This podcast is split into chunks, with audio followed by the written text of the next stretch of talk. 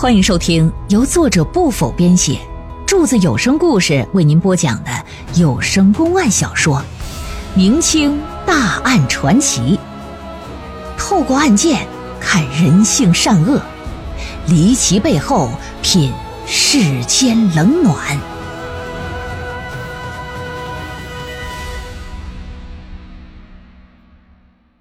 永善杀官除奸案第四回。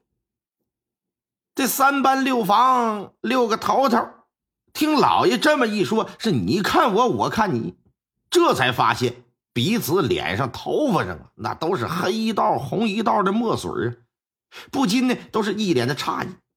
再看老爷，冷声一笑，很想知道身上为什么会有墨迹吧？听好了，现在本官就告诉你们。在正房卧室和西厢房的床上，分别悬挂着五支沾有黑墨的毛笔和五支沾有朱墨的毛笔。这回你们可明白啊？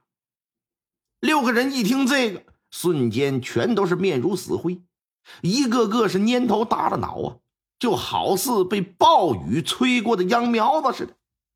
老爷一拍惊堂木。你们先前是如何杀害历任刘官的？赶紧从实招来，否则别怪本官对你们用刑。六个人一看到了如今这个地步，那指定是不说不行了，只好把他们的罪行啊如实做了一个交代。据他们几个交代，自打他们和刘官有了接触之后，他们每每都是曲意迎风啊，阿谀奉承。在获得那些官员们的信任之后，他们就会打着那些官员的旗号，向当地的富绅富户啊，哎，去敲诈勒索。所得的钱财呢，他们是分文不要啊，全部献给这些流官。如此行事，那历届那些个官员，那无疑呀，高兴的那都不要不要的了。他自然对他们也是信任有加。当流官们任满了之后。即将要走了，他们便对这些官员痛下杀手，来个秋后算账，把之前给你据为己有的那些钱财全给你掏出来，我们几个这么一分。之前呢，就是你先替我们保管一段，然后再对外宣称是鬼怪所为。古代嘛，封建社会，那人都比较迷信，类似的事情也经常发生，很多人就信以为真。还真就以为是有鬼有怪的，再加上那些个老爷是吧，祸国殃民呢，嗯，百姓也可能会认为是神灵啊给他们一些个责罚，所以说等于是他们六个先借刘官之手敛财，等人到任要走的时候再杀人灭口，将钱财据为己有。你这么一来，永远不会有人知道那些钱财究竟是进了谁的口袋。改土归流之后呢，永善县的首任知县之所以会在任期不到一年就让他们给杀了，一来是因为啊，首任知县那是太贪了，逼着他们想办法，嗯，每个月必须你得给我办上几个大案子，如果这几个案子你不能让我赚上三千四千两的银子，那你就算是没有完成任务，啊，就会对你们进行惩罚。二来，首任知县对他们产生了怀疑了，他们也担心呢。如果自己不先下手，搞不好自己就得先没命。所以说呀，先下手为强吧，把那首任知县就给宰了。在杀了首任之后，六个人就定了一个规矩：以后每来一任知县，只要敛财过万，他们就动手。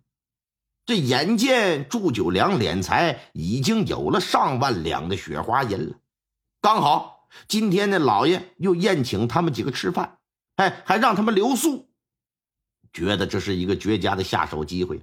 于是乎，夜半三更的时候，拿出藏在衙门当中的刀前去行刺。但万万没有想到啊，正所谓是魔高一尺，道高一丈。他们想杀老爷，但老爷早已布下陷阱了。哎，我就等你们动手之后收网的。那么说，这老爷是什么时候怀疑上这六个人的呢？其实啊，早在老爷想到先前那些流官们一定是被信任亲近人所杀的时候，他就已经怀疑这六个人。历任流官们基本呐都是外省的汉人，他们到云南任职呢，和当地少数民族的百姓基本不接触。虽然本地这些土官啊经常打交道，但由于啊不和这些土官住在一块儿，土官杀害他们的可能性也非常小。最有可能行凶的，就是既精通当地民族语言风情，又精通汉语，同时呢又和这些官老爷们关系又十分密切的人。如果这六房的防守对他不那么主动的热情，没有先前刘官接连被杀的事儿，祝九良一时半会儿还真怀疑不到他们几个身上。可俗话说得好啊，无事献殷勤，那是非奸即盗啊。但在当时呢，也仅仅是怀疑，是不是他们老爷还拿不准主意，也没有直接的证据。真正让老爷认定他们就是冒充鬼怪的杀人凶手的，是来自于两个事儿。一个呀，是他让四个保镖，哎，暗中观察，看看有没有人在正房院子里边有不轨之举。结果就发现，六房防守曾多次到正房院中啊。趴在正房和厢房的窗户就往里边看，鬼鬼祟祟的，一瞅就是在打什么歪主意。另一个呢是这六个人变着花样的去帮他敛财去，可是他们自己呢分文不取。你这玩意儿无利不起早，你这不正常啊！这老爷也吃过见过的，绝不相信世上会有这样毫不利己、专门利人的人。他们这么做，这一定是有所图啊！但是有所图，还要让他们体现在行动上才行啊！所以说，只是怀疑，没有确凿的证据，无法将他们法办。哎，老爷将计就计，设了个局，宴请他们吃喝，让他们留宿，给你们创造一个对我下手的机会。对于这事儿啊，老爷想得很明白，凶手若真是他们六人，他们就必然只有留在县衙内才有动手的机会。当然了，老爷也没想到他们会在今天晚上动手。如果今晚他们不动手，那老爷以后啊还会接着再给你创造几个机会。至于配合演戏的那些衙役等人，老爷早都安排好了。他能想出如此绝妙的主意对付这六个罪犯，那搞定那些衙役、那些个小吏，那自然是不在话下呀。六个人认罪之后。老爷对他们的家里进行了一番查抄啊，结果这一抄，我的天，可不得了了，收获颇丰啊！银锭、银票加在一块七七八八查出七万余两各种金银珠宝共计十五大箱子，珍贵家具一百来件其他的珍贵物品共计三十五箱。永善县。这是一个少数民族多元地呀，什么苗族、彝族、回民，很多民族的兄弟都在这。这六个货虽说也是少数民族，可由于多年来啊，他们对少数民族的百姓欺压，致使当地的人对他们也是深恶痛绝。所以，当百姓得知这几个货被查了之后，啊，那是特别特别的高兴。史书上可有真实的记载。说数万百姓是沿街欢庆，你就足以见得当地百姓对这六个人得痛恨到什么程度。案件水落石出之后，祝九良对六个人进行了宣判了。由于他们残忍杀害多位衙门高官，敛财无数，欺压百姓，无恶不作，根据大清律例，将其拟为斩刑，财产呢全部查封没收。而后提交上司审核，案件后来就报到云南巡抚沈廷正和云贵总督鄂尔泰的手里去。俩人也认为，这他妈是罪大恶极，无需再向刑部提交什么审核报告了，直接就地问斩，斩立决，立即执行死刑啊！六个人的财产呢，全部没收入关，妻儿子女全部流放。批示就给发回永善县了。